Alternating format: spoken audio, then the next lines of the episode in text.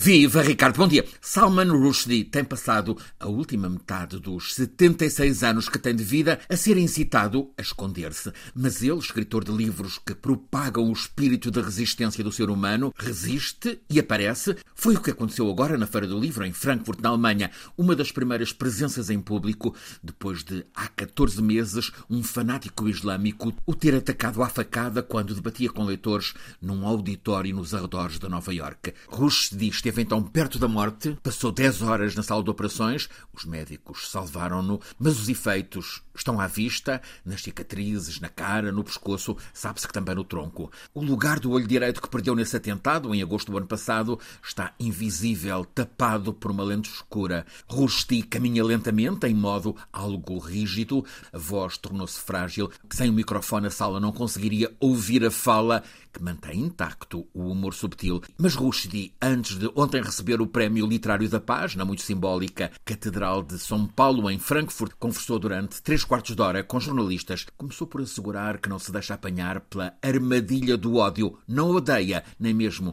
aqueles que o querem matar. Não odeia aquele fanático que invocou Allah enquanto os faqueava. Também não odeia o séquito dos ayatollahs que deram a ordem para que ele fosse morto. É conhecida esta história que lhe fez descarrilar a vida nestes últimos 35 anos, depois de ter escrito e publicado os versículos satânicos. Então, Khomeini, com outros ayatollahs do fanatismo islâmico iraniano, declararam aquele livro blasfemo e proclamaram uma fátua, uma ordem para que Rushdie fosse morto ameaça que persiste e que o faz mover-se em carros blindados, protegido por escoltas armados. Rushdie, em Frankfurt, repetiu quanto lhe dói a banalidade que o mal volta a ter. A voz dele ganhou expressão de indignação ao falar do bárbaro atentado do Hamas insuportável horror, disse ele, mas logo também a declarar-se horrorizado pela resposta em curso por parte de Netanyahu a multiplicar sofrimento e morte sobre o sofrimento e morte. É reconhecido que as guerras e atrocidades são realidade